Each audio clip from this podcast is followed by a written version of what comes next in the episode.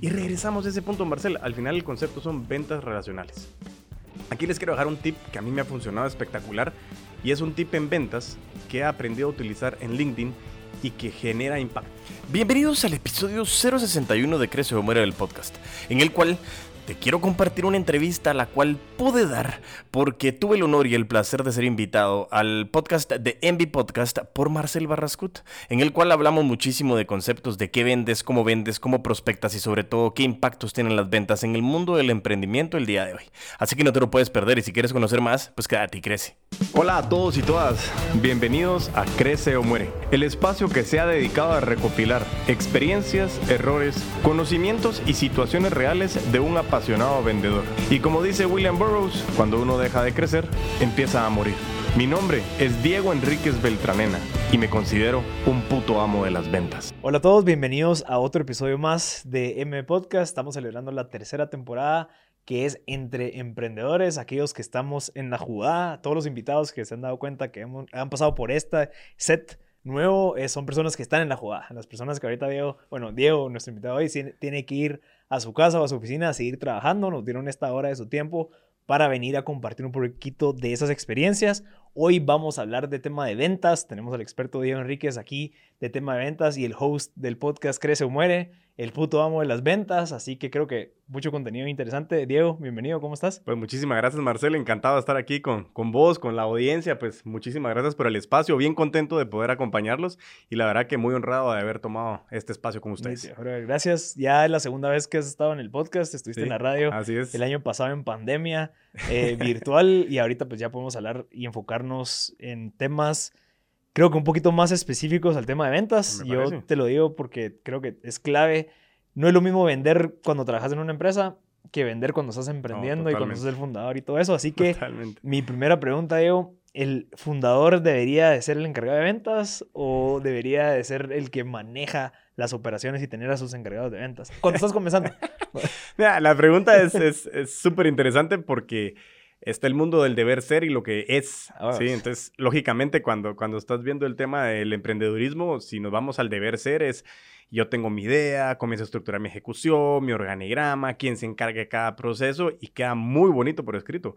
Pero cómo realmente conseguís a todas las personas ideales, realmente una parte súper importante es el presupuesto. Entonces, mm. ¿qué haces? Lógicamente, tenés que comenzar como ese, como ese todo usos, multiusos, que es el emprendedor, eh, y comenzar a identificar cuáles son las tareas más importantes. La respuesta puntual es, no debería ser, pero es. Y así funcionan muchos de los emprendimientos y sí es súper importante porque muchas de las negociaciones nacen por la relación que tienen con el fundador. Y eso, bueno, de, de esa relación también te puede perjudicar en algún momento, porque ¿qué pasa si el fundador se quiere separar? De las operaciones del día a día. Digamos, yo me quiero ir de viaje tres meses, ya tengo sistematizado todo, pero mis vendedores se topan con el brother que dice, no, yo quiero hablar con Marcel, vos disculpa, brother, ¿qué pasa ahí? Mira, es, es bien interesante y, y, creo yo que a la hora de, de emprender sí es súper básico de que precisamente lo hablaba hace algún tiempo, la idea, unas ideas son millonarias y vos lo sabes, que la ejecución es lo que realmente vale esos recursos, tanto tiempo como dinero, que son los recursos más limitados. Pero al principio tener un emprendimiento eh, requiere que estés alma, vida y corazón. Y a mí me encanta decir que, la frase, como decía el chino, mi viejo, decía, es que eh, querer es poder, decía la gente. Pero se le olvidó a la abuelita decirnos que entre querer y poder hay sangre, sudor y lágrimas. Entonces, realmente al principio, si realmente vas a emprender y empiezas a formar eso, tienes que determinar en cuánto tiempo tienes que comenzar, o quieres, mejor dicho, comenzar a crecer esa estructura. Porque lo que me decís es vital sí, a mí me encantaría tomarme vacaciones, pero ¿qué estás haciendo? Primero tienes que posicionarte, comenzar a vender, comenzar a generar recursos, comenzar a generar ese break-even que tienes que alcanzar. Y en esos momentos las vacaciones son esos 10, 5 minutos que uno le dedica al día en donde dice... Mm, ok, sigamos adelante. ¿Por qué son las vacaciones del emprendedor? ya más adelante, cuando comenzás a tener una estructura más sólida, ahí es donde consultores como mi persona ayudamos muchísimo para poder entender cuáles son esos procesos. Y a mí me encanta una frase que dicen, es mucho más fácil cambiar un proceso que una persona. Claro. Entonces, si nos enfocamos en procesos desde el inicio, vas a llegar a tener vacaciones más rápido. Eso, eso. Y eso es algo que yo compartí. Bueno, eh, hace, hace poco hablé en un podcast en donde me preguntaron cuál ha sido el libro que más cambió tu vida. Fue este que se llama The E-Myth Y bueno, e, y te, te, dice lo mismo, mira, a ver, el mito del emprendedor es que pues estás trabajando para vos mismo y un montón de pajas, que es un mito, pero casi nadie lo cumple porque al final nadie tiene procesos y sistemas que te ayuden a automatizar todo eso. Entonces, ese libro me cambió la vida y la perspectiva en donde tu enfoque como fundador debe ser establecer los sistemas y procesos en cada uno de los departamentos y para que llegue ese momento a delegar. y eso es clave, y eso es clave porque al final a veces, no sé, eh, que ya, lo he repetido en varios temas y, quisiera saber tu punto ahí es cuando uno comienza pues lo, todo lo tiene en la cabeza. Entonces contratas a un vendedor, digamos. Mira, ahora Renito, que vendas así, así, así, y se lo dice. Y bueno, órale, me voy a ir a trabajar a hacer lo que tengo que hacer. Entonces el vendedor obviamente lo que logró captar de lo que le dijo, lo trata de aplicar, pero obviamente con su salsa y con sus otros hábitos que ya traía, venía jalando. Después te topas en brother porque nunca no hiciste, lo, porque no estás cerrando las ventas. Yo lo hubiera hecho así, yo lo hubiera hecho así. Y ahí donde falta esa parte de procesos y sistemas que son como, son sencillos. O sea, pues no, sí pueden ser hasta un documento con pasos. Son sencillos, más no fáciles. Ajá. Esa es la palabra. Ajá. Pero, eh, digamos, esa parte de fácil es ese esfuerzo de decir, bueno, ok, hoy le tengo que dedicar tiempo a pensar cómo yo abordo a los clientes. Y por eso es de que es clave, de cierta manera, como que haber vendido vos como fundador para que tengas experiencia de cómo puedes decirle a la gente que lo haga. Totalmente de acuerdo. Entonces, los procesos es clave. Diego, el tema de, del vendedor y el tema del fundador creo que es algo clave. ¿Por qué? Porque es un reto que yo tengo actualmente en donde estoy empezando a contratar vendedores. Entonces, de cierta manera, esa pasión y esa parte que vos le metes a tu producto, tu servicio, vos lo tenés. Entonces, es difícil de trasladarlo como para que esas personas lo expresen de esa manera. ¿Qué recomendación das, además de los procesos, en donde esa persona venda con el corazón y no solamente por los números? Me, encanta lo que dices y creo que ahí es eh, una parte súper importante, Marcel. Em, nosotros cuando empezamos el proceso de emprendedurismo, comenzamos a vender, nos damos cuenta de que el cliente es el corazón de nuestra empresa, porque es realmente quien nos está inyectando recursos. Sin embargo, se nos olvida que el cliente puede ser externo e interno.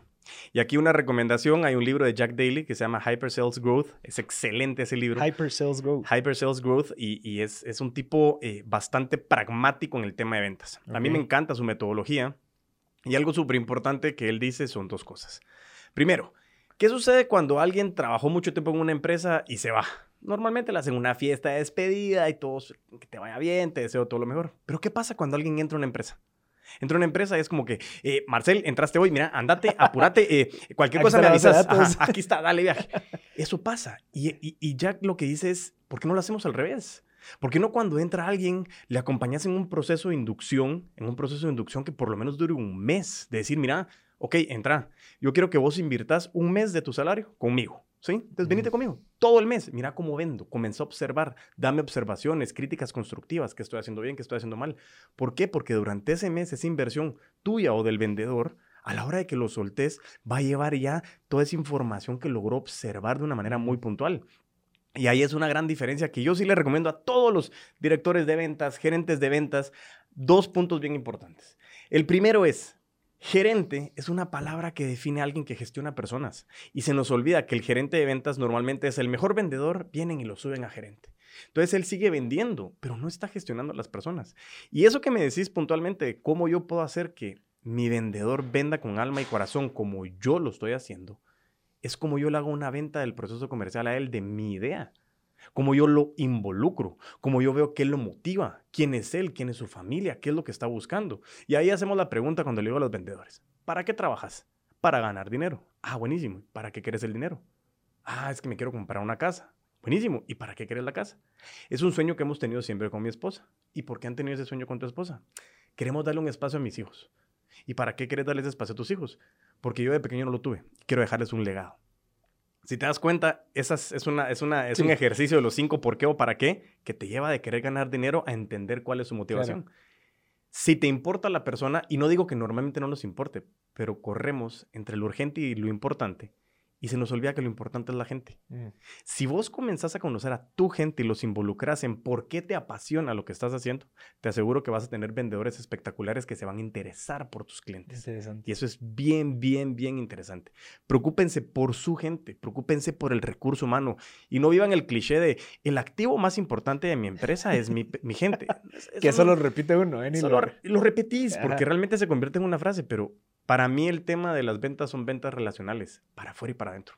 Y eso es bien importante. A mí me ha generado buenos resultados. Hay dos cosas, Diego. Uno, creo que el primer punto, que es el de el que mencionaste de dedicarle esa- ese mes, porque al final, va, sí, puede decir, a la Robert, pero le estoy pagando ese salario ese mes Ujú. y no está vendiendo. Claro. No importa, pero al final, o sea, esa inversión de ese salario, después va, o sea, de cierta manera, si en dado caso no se hace de esa manera, después vas a estar como que fragmentado en tus tiempos durante cuatro meses. ¿Me Totalmente. entendés? Por estar resolviendo clavos y, brother, pero, pero no me fregues ahorita, sino que, que, que ese mes se invierta directamente para que después continúe Totalmente. todo. Y regresando a la, a la pregunta que te había hecho, la de la pasión, al final, lo que vos mencionas de encontrar esa, esa, ese deseo filosófico, que es Claro. esa- ese legado, Totalmente. ya vos lo amarrás con, mira, brother, y eso lo puedes hacer aquí con, o sea, como que de cierta manera vinculás su, su, la parte filosófica de lo que él quiere con, la, con tu pasión del por qué es que estás haciendo todo esto. Total. Y aquí te, te traigo una frase de Gerardo Rodríguez, que es uno de mis mentores, gran amigo mío. No lo sabe, pero somos amigos. Eh, pero él dice, tu producto, tu servicio eh, y el dinero no, no, no es el fin, es el medio. Es el medio para conseguir Claro. algo. Si logras identificar ese algo, pues la sumatoria de las personas en una empresa son toda la sumatoria de intereses que cada quien tiene el suyo, guiados hacia un fin común. Entonces, lógicamente no todos tienen la idea de, ah, yo soy dueño y accionista, todos trabajen para mí porque yo voy a ganar dinero. No.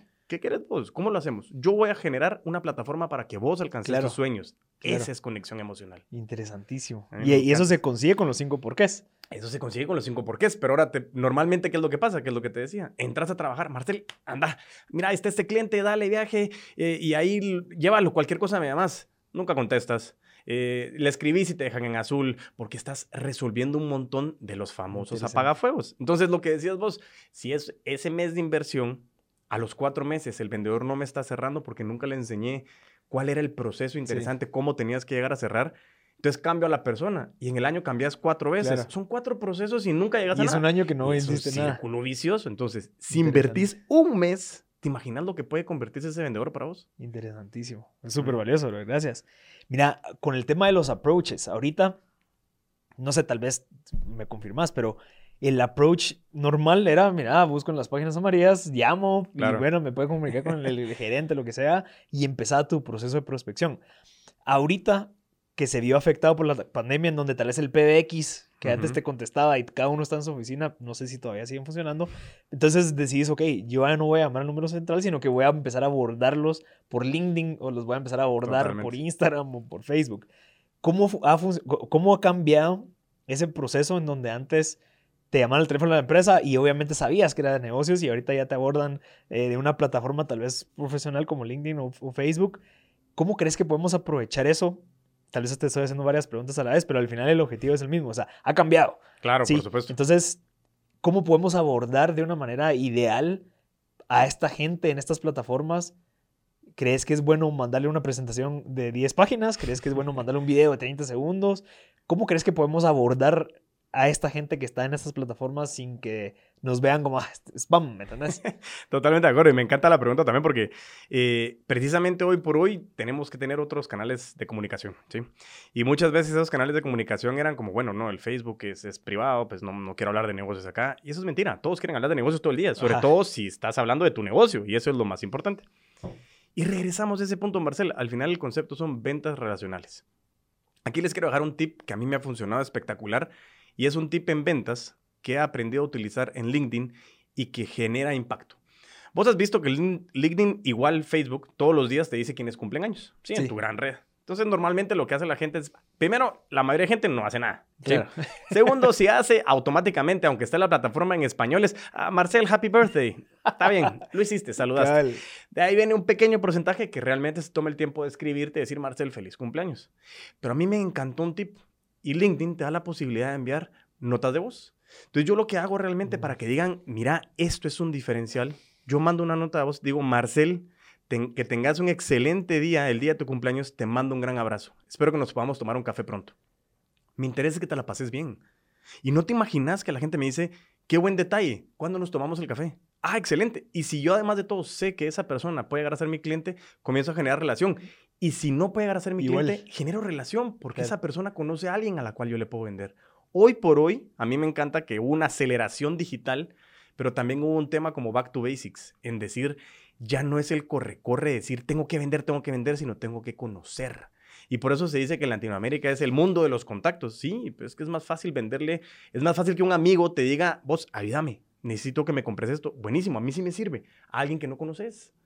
Y algo súper importante es, hoy estamos siendo sustitutos de todo. Antes era solo tu categoría, solo tu servicio, tu producto y tu portafolio. Pero vos decías, en los correos, ¿cuántos correos recibiste de ventas todos los días? De productos, servicios, newsletters, lo que querrás. ¿Cómo sobresalís? Cuando conoces a la persona. Entonces, hoy por hoy el approach que te diría es uno, no siempre estés vendiendo, aunque siempre estamos vendiendo. Dos, realmente cuando estés vendiendo y querés ofrecerle algo a alguien, tenés que saber si entra en tu buyer persona, en saber si es tu cliente ideal. Porque si le estás vendiendo solo a ver, como en escopeta, a ver a quién le pego, de cada diez le pegas a uno, pero hay nueve que se molestan con vos. Y hay que saber a quién le estoy vendiendo. Y recomendación final es, la gente no lee. No mandes presentaciones pedí conversación, pedí teléfono. Mira, me gustaría conocer más tus necesidades. Quiero saber qué es lo que estás buscando, cuáles son tus retos y obstáculos, porque quiero saber si yo soy la solución a esos o si te puedo recomendar a alguien, pero quiero ayudarte. Eso para mí genera ventas, porque es de verdad con impacto. Interesantísimo. ver, qué, qué, qué valioso. Eso de las notas de, notas de voz, es cierto, ah, o sea, al final me pasó, te voy a ser sincero, me pasó, y por eso creo que fue esa pregunta en donde llegué a un punto en donde, ok, tengo que vender. Claro. ¿verdad? Y te, te metes en, esa, en ese mal momentum porque hasta agarras tu WhatsApp y, y, empiezas a ver a quién le puedes escribir y, brother, en qué te... Entonces, hasta estoy seguro que hasta la, la, persona que recibe ese mensaje percibe este brother. Se, siente. Me está hablando solo por esto. La y eso de cómo estás vos, gusto saludarte, brother. Sí. Y ya, ¿qué quieres? o sea, como que no llegar a ese punto vos lo ves de empezar a crear esas relaciones para que ese momentum agradable en donde, mira, ver, te quiero saludar, felicitarte, pero a la vez, tomemos un café, platiquemos y ahí te, te, te, pregunto qué estás haciendo y veo cómo te puedo ayudar. Y no solamente querer, o sea, te saltas cuatro pasos del proceso para querer vender y obviamente ahí ya se empiezan a causar eso que, que decís. ¿Qué podemos hacer ahorita? O sea, creo que ahorita ya podemos empezar a hacer este tipo de estrategias de empezar a, a tomarte el tiempo. Sí, por supuesto. En dedicarle un buen cumpleaños. Eh, mirad, felicidades por esta promoción de venta, o porque también eso sale en, en, Facebook y LinkedIn. Pero si yo tengo que vender hoy, digamos, un ejemplo, y alguien que está escuchando ahorita quiere incrementar su cartera de clientes y tal vez no puede empezar a crear esa relación de cuatro pasos para tomar ese café, ¿qué podría hacer hoy para vender en redes sociales? O sea, por medio de los contactos por DM, digamos. Ok. ¿Qué crees que podría hacer? Mira, yo te diría que lo más importante es dos cosas. Uno, saber a quién le quieres vender. Ok. Es que eh, eso me pasa muchísimo. A mí me dicen, mira, es que eh, no estoy haciendo cierres. Ok. Y mi primera pregunta es, ¿cómo estás prospectando? Yo sé que en el momento que me decís, lo he pasado y, he tenido que aprender a la mala de ese momento, decir, bueno, tengo que vender. Tengo que vender y qué hago y, y necesito y comienza la desesperación. Y hay otro libro que quiero recomendar, se llama Fanatical Prospecting de Jeff Blunt. Y él habla de una regla de los 90 días. Y él dice, deja de prospectar un día y te va a afectar en tu mes. Deja, deja de prospectar una semana y ya vas a comenzar a ver que van a comenzar a mermar realmente tu bolsillo y te va a doler. Deja de prospectar un mes y vas a ver que vas a comenzar con desesperación de querer vender. ¿Qué significa esto? todos los días tenemos que prospectar. Y prospectar significa lo que te acabo de decir. Decir felicitaciones, te quiero mandar un saludo, generar contenido de valor. Yo quiero vender en redes sociales. Ok, hoy por hoy la gente, todos quieren vender, pero le ponen atención a quien le agrega valor. Vos lo sabes muy bien a la hora de generar marketing de contenido. De ahí nace también el podcast de Crece o Muere. Yo decía, quiero regalar contenido. O sea, quiero regalar contenido. ¿Por qué? Porque el, el conocimiento agrega valor cuando se convierte en aprendizaje y cuando realmente le agregas valor a alguien más. Y aquí ato un segundo libro que se llama Be Obsessed o Be Average de Grant Cardone, que es otro gran mentor. Y él dice, la perseverancia es la cualidad de los genios. Y a mí me encanta esa frase porque muchísimas veces cuando llegamos al momento de querer vender como locos, no tenemos paciencia. Y la paciencia hace dinero. Mm. Entonces, prospecten, prospecten, prospecten. Si llegaste al punto en que estás desesperado, tenés que tomar el tiempo de decir, ok, respira. ¿A quién le quieres vender? ¿A quién le quieres vender? ¿Cuánto necesitas vender? Para, para, llegar a cuánto necesitas vender, cuántas personas tenés que contactar. Cuántas personas tenés que contactar para cuántas tenés que visitar, sea videollamada o tenés que ver. Pero hay un proceso de métricas que tenés que llevar diario. Lo que pasa es que la, la, la ansiedad nos hace ni apuntar nada. te, te, aseguro que a mí me impresiona. Yo sí. era uno de esos, pero el, arriba del 80% de los vendedores no manejan un CRM. Ok. Entonces, eso digo, yo, mi vida pre-CRM era otra a post-CRM, porque es imposible tener un manejo de decir, Marcel, te acabas de casar hace un mes, hoy por hoy estás con tu esposa, quieren gozarse la vida de pareja. Estoy conociendo, porque más adelante quiero saber qué es lo que está pasando, una relación, de conocer quién sos, pero yo te quiero vender hoy. La desesperación es que le vas a pegar a uno de 50. Pero si te tomas el tiempo de conocer a las personas, que yo sé, yo sé, y ayer lo hablaba con mi viejo precisamente, cuando estamos con algunos vendedores que me dicen, a mí no me importa la gente, yo quiero vender. Y hay gente muy buena para vender. Hay gente que es espectacular para persuadir y puede hacer una venta muchísimas veces a diferentes personas, pero es difícil que genere recompra. Mm. Yo estoy en el concepto de las ventas relacionales porque yo quiero que vos me compres, vos me volvás a comprar y lo que ha pasado con vos, me comienzas a referir. Eso para mí agrega valor, uh -huh. pero constantemente estás prospectando. No vas a poder prospectar si no sabes a quién le quieres vender. Esa sería mi primera recomendación. Interesantísimo. Va, y ahí está el reto. Entonces, digamos, creo que e, eso nos pasa a toda la gente que está empezando, ¿verdad? Que, bueno, tal vez no empezando, que ya está en ese momentum en donde, bueno, ya hay que trabajar y ya tenés un par de clientes que cayeron por añadidura, digamos, uh -huh. pero quieres seguir vendiendo, pero también tenés que hacer un montón de cosas. A un fundador de una empresa, ¿cuánto tiempo debería dedicarle a vender? ¿O cuánto tiempo debería dedicarle a prospectar? Eh, tal vez un 80-20, o no, no, sé cómo lo ves vos, pero creo que también lo que me estás diciendo se concluye con disciplina. Claro, o sea, se, se, se, digamos a, mira, bro, hay, existe disciplina. Existe el eh, sentarse y pensar en todo esto para que se lo traslades a tus vendedores y que también no solamente vos cometas el error, sino que también tus vendedores estamos bien piscinas. Todos, Totalmente de acuerdo. Porque no solo vos, sino que también ellos. Entonces, requiere de ese espacio en donde, ok, tengo que pensar, analizar qué es lo que nos ha funcionado, qué no nos, no nos ha funcionado, acercarme a un Diego Enríquez para preguntarle, mira, a ver cómo me puedes asesorar para esto. Requiere de disciplina, Totalmente. porque no te va a dar plata en ese momento. ¿Qué debemos hacer los fundadores? ¿Cuánto tiempo le tenemos que dedicar para desarrollar ese proceso, sistema, y así tu vendedor cumple con todas estas espe especificaciones de disciplina también, ¿me entendés? No, totalmente, te, te, te, entiendo la pregunta y creo que aquí va dividido en tres pilares la respuesta. Uno eh, es la cultura. ¿Cuál es la cultura de tu empresa? ¿Qué, ¿Qué, cultura tenés? ¿Hay interés por la gente? ¿No hay interés por la gente? La cultura de, de, de, sé quién está trabajando conmigo, saber, y vos conoces muy bien a Luis Ramos, que es uno de los, de los podcasts de libros para emprendedores sí. más, más amplio que hay aquí a nivel Latinoamérica, eh, bueno, Hispanoamérica, mejor dicho, y es, venía escuchando uno de sus podcasts y él mencionaba, hay dos tipos de personas en las empresas. Las personas que venden y todos los demás que no venden son soporte para los que venden. Es el, o sea, no hay otra definición. Es que yo estoy en administración. No, vos o vendés o soportás a los que venden. Uh -huh. Porque ese es el fin de las empresas. Principalmente la cultura. ¿Cómo enfocas eso? Y regresando al libro de Jeff Blunt, este que te mencioné de Fanatical Prospecting, habla de las horas doradas y las horas plateadas. ¿Cuál es una de las grandes, o mejor dicho, los grandes obstáculos que tenemos como vendedores? Tenemos la parte de las llamadas, los seguimientos, mi contacto con la gente y la parte administrativa. La parte administrativa requiere chance. Hay mucho trabajo que hacer para poder meter la información al CRM, preparar la propuesta, enviar correos. En fin, es una locura. Entonces viene Jeff y dice, ok, la disciplina, como le decís vos. Si yo sé que mis horas doradas son las que yo puedo hablar con mis clientes para generar negocios, normalmente opera, más o menos, varía de 8 a 5. Ponele, más o menos vas a definir cómo es tu industria, depende cómo sean las horas, pero tenés que analizar cuál es tu industria a la cual le querés vender. Entonces él te dice, si yo tengo que vender de 8 a 5, yo sé que de 8 a 5 posiblemente no quiero involucrarme en mayor tema administrativo porque me quita tiempo que yo sentado haciendo una cotización no estoy vendiendo. O sea, estoy haciendo la cotización, pero eso o lo podría haber hecho alguien más, que eso es una sugerencia también de Jack Daly, decir, bueno, tener un asistente que te ayude con el tema administrativo. Es una gran inversión. Y en las horas plateadas son fuera de esos horarios, donde como emprendedor sabes de que no podemos trabajar de 8 a 5 eso sí no existe. Aquí trabajamos de 12 a 12 y así es, y, y más cuando tenés familia y tenés más trabajos. Es, realmente hay muchas personas que me dicen, Diego, ¿cómo haces para barajear tanto? No lo sé. Simplemente la gana, las ganas de y disciplina. ¿Qué significa lo que te estoy diciendo? En las horas plateadas traten de organizarse para generar toda la parte administrativa, preparar en tu prospección, o sea, ¿con quién voy a hablar hoy? Entonces, yo me levanto todos los días aproximadamente entre 5 y 5 y cuarto AM.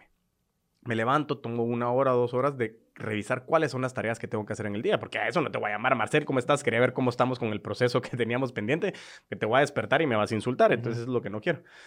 Pero comienzo a prepararme en esas horas para que cuando ya sean los horarios hábiles, yo comienzo a llamar y a llamar, pero ya me preparé. Esta preparación y esta disciplina es la que muchas veces no está. Entonces, ¿cuánto tiempo le tiene que dedicar? Es dependiendo el horario de las horas doradas en que puedas vender y definir por lo menos dos horas antes y dos horas después de que se acabó ese horario para que te prepares para tu día y para que revises qué fue lo que hiciste. Envío de correos, eh, preparación de propuestas y algo que me impresiona hoy por hoy, la aceleración digital que trajo la pandemia. Cosas tan sencillas como en Gmail, que vos puedes dejar programado correos. Mm. Entonces vos en la noche puedes estar trabajando a las 10 de la noche. Lógicamente, hay veces que lo querés mandar, pero no se ve tan bien que mandes un correo a las 10 de la noche.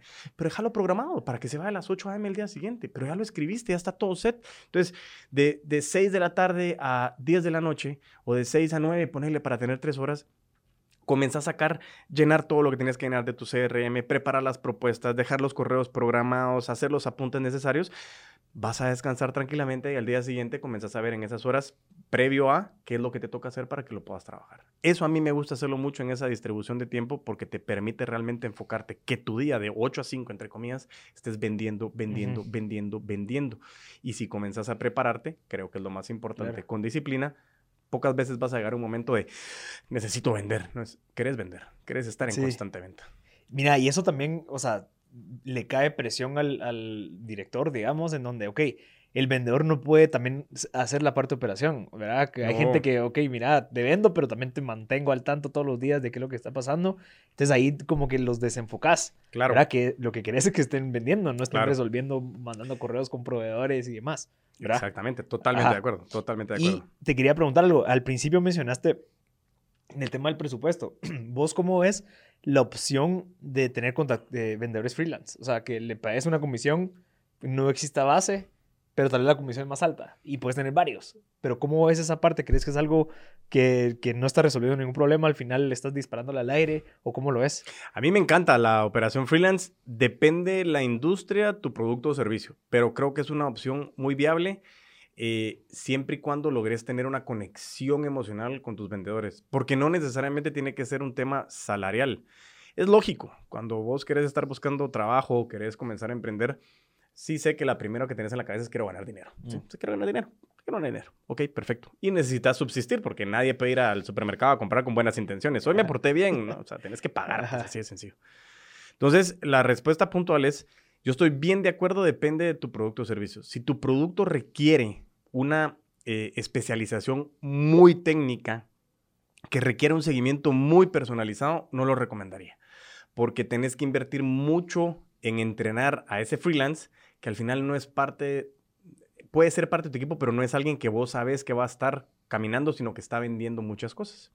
Cuando es algo que no requiere mucha personalización, es buenísimo. Y es más, muchas veces funciona ese freelance de decir, quiero ver cómo, quiero probarte trabajemos tres meses de freelance, comienza a ver cómo vas moviendo y cuando comenzás a determinar de que esa persona está generando suficiente venta como para ser redituable una plaza fija, te quiero aquí porque quiero que crezcas conmigo. Ah, buenísimo. Esa es una opción muy viable para trabajarlo desde el punto de vista freelance y entender que las ventas precisamente es no quedarte quieto. ¿Por qué? Porque tu base es buenísima, pero hoy por hoy, cuando ya sos emprendedor, cuando ya tienen sus empresas, se dan cuenta de que si yo no me muevo, no se vende, si no se vende, no como. Entonces, las comisiones son espectaculares y ese gasto de venta variable es impresionante.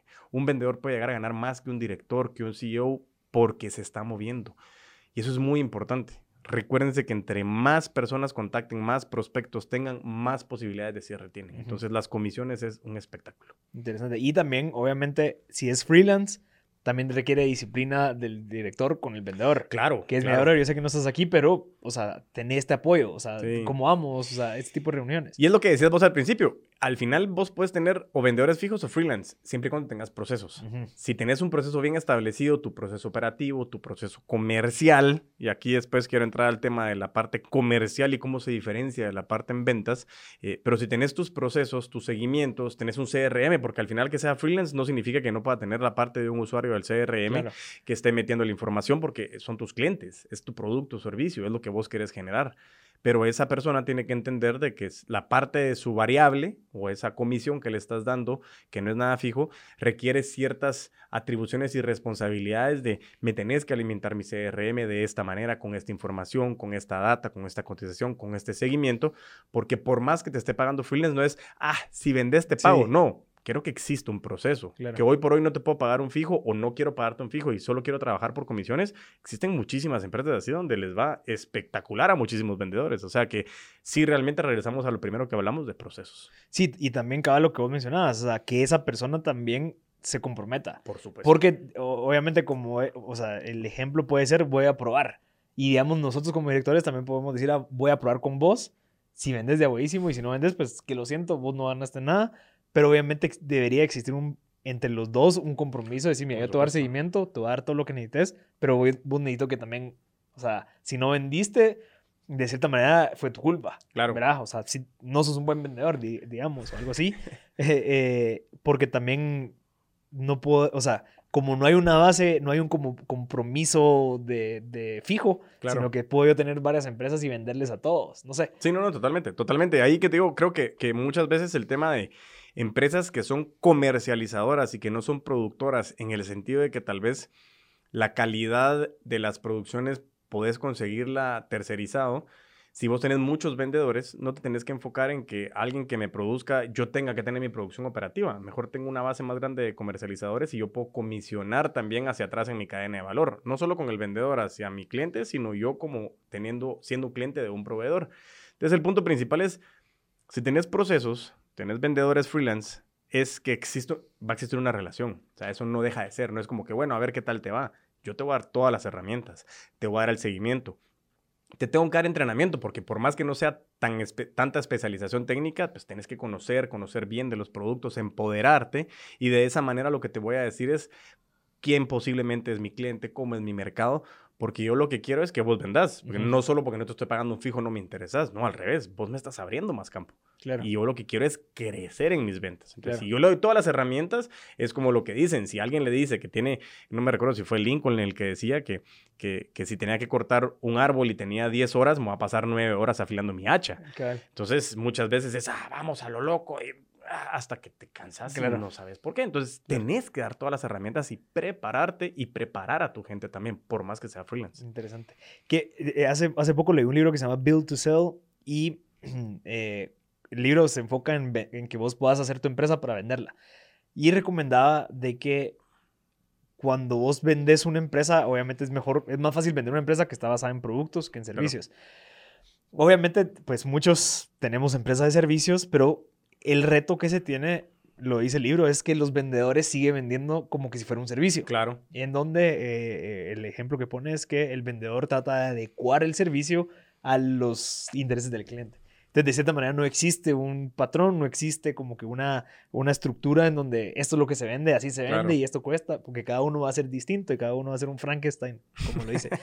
Entonces, lo que recomienda es buscar esas personas que han estado en la industria de ventas o en, en la carrera de ventas, pero de productos. ¿Por qué? Porque saben que el producto no es como que, mira, te voy a vender este case y te lo pinto. No, esto, esto es y esto vale esto. Entonces, ¿cómo ves esa diferencia en donde, o cómo ves la efectividad de alguien que ha vendido servicios y alguien que ha vendido productos cuando empiezan a vender algún producto? O sea, te, te la replanteo. Yo quiero vender mis servicios como un producto. ¿Ok? ¿Qué tengo que hacer cuando tengo un vendedor que ha vendido siempre servicios y quiero que venda ese producto sin tener, sin, sin darle espacio al vendedor que lo vuelva a un servicio y que se enfoque como si fuera un producto? Sí, te, te, te, te- vamos a ver si te logro entender la pregunta parafraseando. En ese sentido es convertir una venta a tangible, aunque sea un servicio, como si fuera un producto Eso. tangible. ¿sí? Yo creo, en mi experiencia, he estado basado más que todo en el tema de servicios y he tenido mucha experiencia con las personas que venden productos también. Eh, normalmente alguien, alguien que vende servicios es muy bueno para vender productos. No necesariamente alguien que vende productos es muy bueno para vender servicios. Mm. ¿Por qué? Digo no necesariamente. Porque a la hora que vendes servicios, te obliga realmente a tener que hacer un acompañamiento con tu cliente. Mientras que el producto muchas veces es, yo te digo las cualidades, vos querés mi producto, te lo vendo y chao, bye. Suele suceder. ¿sí? Entonces no todos tienen la experiencia de poder hacerlo. El fin principal es, creo que ahí la, la gran diferencia es diferenciar cuáles son las características de los beneficios. Si yo tengo que lograr generar una estandarización de mi proceso para que se venda un servicio como si fuera un producto, tengo que entender en qué beneficia ese servicio o en qué beneficia ese producto a mi cliente final.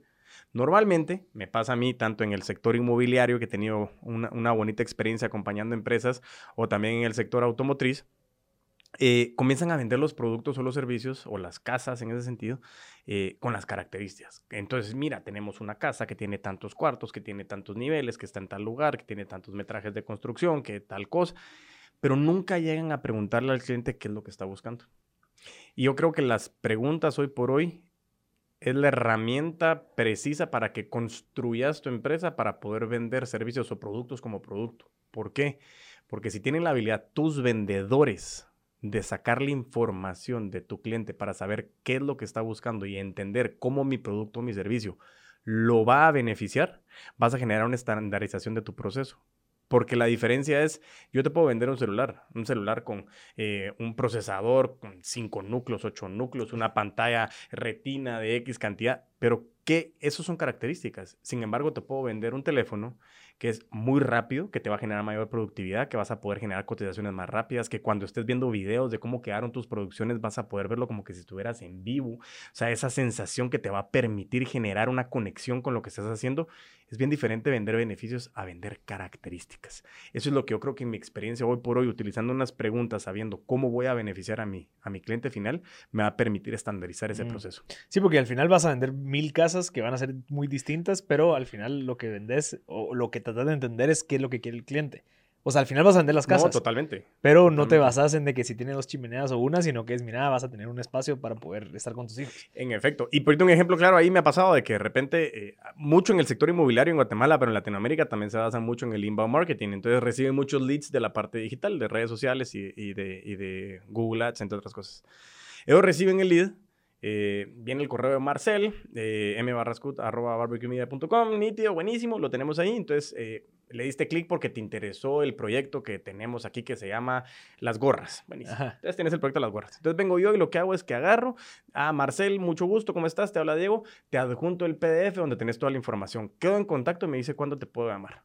Y mandan un PDF con 250 páginas, en donde no sabes si vos le diste clic por equivocación, porque te gustó la casa, porque quieres jardín, porque tenés hijos, no tenés hijos, quieres una habitación, quieres dos, sos de aquí, sos extranjero. Entonces, todo eso te va a variar en qué es lo que le vas a beneficiar. Y yo siempre les digo, no pueden mandar toda la información de todos los productos por dos razones. Uno, nadie lo lee. Reitero, nadie lo lee. Hay muy poca gente que lee. Y segundo, no le puedes ofrecer todo a todos. Es, ¿qué quieres? Si te acabas de casar, estás con tu esposa, posiblemente van a estar buscando un apartamento en el que puedan vivir cierto tiempo, si es que todavía no están pensando en una casa con familia, entonces van a estar ustedes dos, un, un- apartamento de dos habitaciones puede ser bueno para tener dos ambientes, puede ser que estén buscando un balcón en un lugar céntrico que, que te quede cerca de venir acá, poder regresar a almorzar a tu casa, poder volver a ve- venir acá, eh, que vas a ver a tu esposa a algún lado, entonces... Va a variar eso a que yo te diga, mira, tengo una casa espectacular con un jardín gigantesco en el kilómetro 34, carretera El Salvador, es buenísimo, porque no te está cumpliendo. Por más de que te estoy ofreciendo muchas cosas, si yo no te pregunté, no va a ser funcional. Entonces, yo creo que las preguntas hoy por hoy es un arsenal, herramientas y un armamento que no es tan común y la gente, yo lo digo muchas veces en el tema bancario, has visto cuando te llaman y te quieren ofrecer algo, da, da risa porque la verdad que son esos scripts larguísimos y es porque tienen miedo de que los interrumpas, tienen miedo de que les digas que no. ¿Y cuántos no han de recibir al día? Pero si paran y preguntan, van a decir, mira, estás equivocado, no es este el número. Entonces, eh, a lo que voy es tener que indagar un poco más, generar preguntas y cuestionamientos. Claro, claro. Y también el sistema que están haciendo. A mí me llaman, me interrumpen cuando estás en reuniones o estás en trabajo y ni siquiera dicen bien tu nombre a veces. Es como que Marcel, eh, vos ya sabes que, bueno, y colgás, pero que, que habría que darle el chance también a veces, ¿va? Yo, yo normalmente les doy el chance por dos razones. Uno, porque eh, no es su culpa. Ajá. Y dos, porque me gusta aprender también. Claro. ¿Por qué? Porque de repente es, hola Diego, ¿cómo estás? Mucho gusto, te estamos llamando aquí de tal y tal empresa. Entonces lo que te estamos ofreciendo es que te queremos regalar una cena para ti y para tu esposa para que puedan venir aquí a nuestro lugar. Y, y de repente digo, estás en reunión. Cabal. Pero hay veces que los escucho y digo, termino de escuchar y digo, mira, te agradezco muchísimo, no estoy interesado, eh, pero me gustaría saber de dónde conseguiste mi información. Eh, eh, no, eh, fue un referido. Ajá. ¿Y quién me refirió?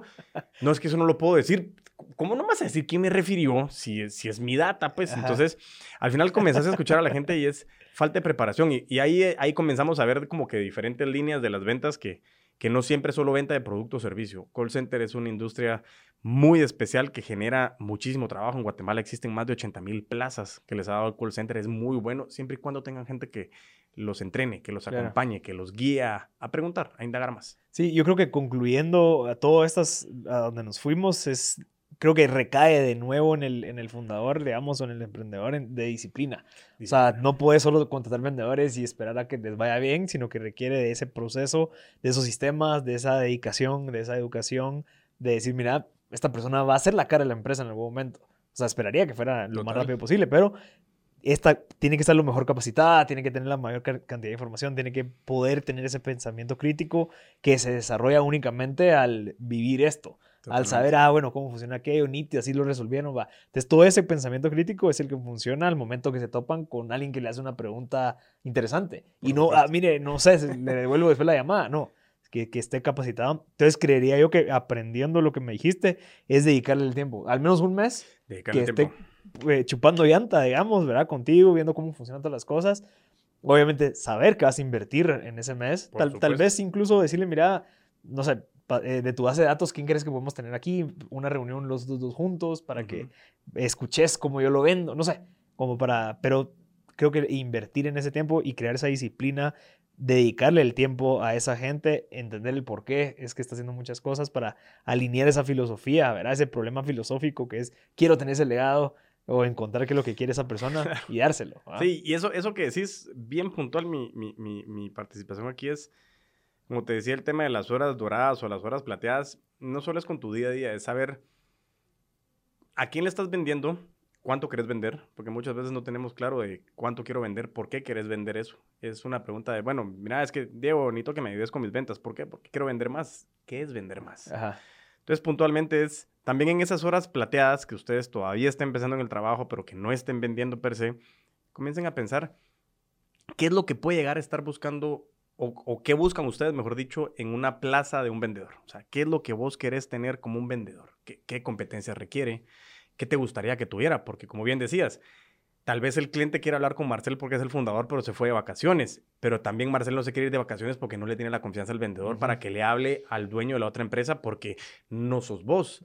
Y ahí comienza el problema de la delegación. Entonces, mm, el mismo problema de los fundadores es, yo comienzo a operar, a operar, hago de todo, contrato gente, sigo vendiendo, no tengo tiempo, estoy molesto, eh, no tengo la confianza, no lo quiero delegar porque él no lo hace como yo. Entonces, e- eso se convierte en un problema de que no puedes delegar Sí. nunca. Y, y el estrés y la salud, y eso pega. Entonces, el punto principal es, tómense el tiempo para entender para qué están haciendo lo que están haciendo. O sea, fundaste la empresa, ok, ¿para qué? ¿Querés solo plata? ¿O querés dejar legado? ¿Querés hacer cambio en una población? ¿Querés generar acceso? ¿Querés impacto social? Para entender quiénes serían las personas idóneas que tuvieran las competencias como vos, pero mejores. Que eso es un reto que le dejo yo a todos los que tienen personal hoy por hoy es siempre contraten personas mejores que uno. Porque es un reto para que te empuje, te Claro. empuje a ser siempre mejor y que en su momento como fundador, yo esto lo he preguntado a muchísimas personas, es cualquier persona en algún momento su sueño es poder salir de la empresa y que la empresa siga generando. Y poder hacer otra, y poder hacer otra, y poder irte de vacaciones o poder estar trabajando desde una playa. Pero no lo vas a poder hacer si no le dedicas el tiempo a que las personas que quieran estar con vos, vos les inviertas.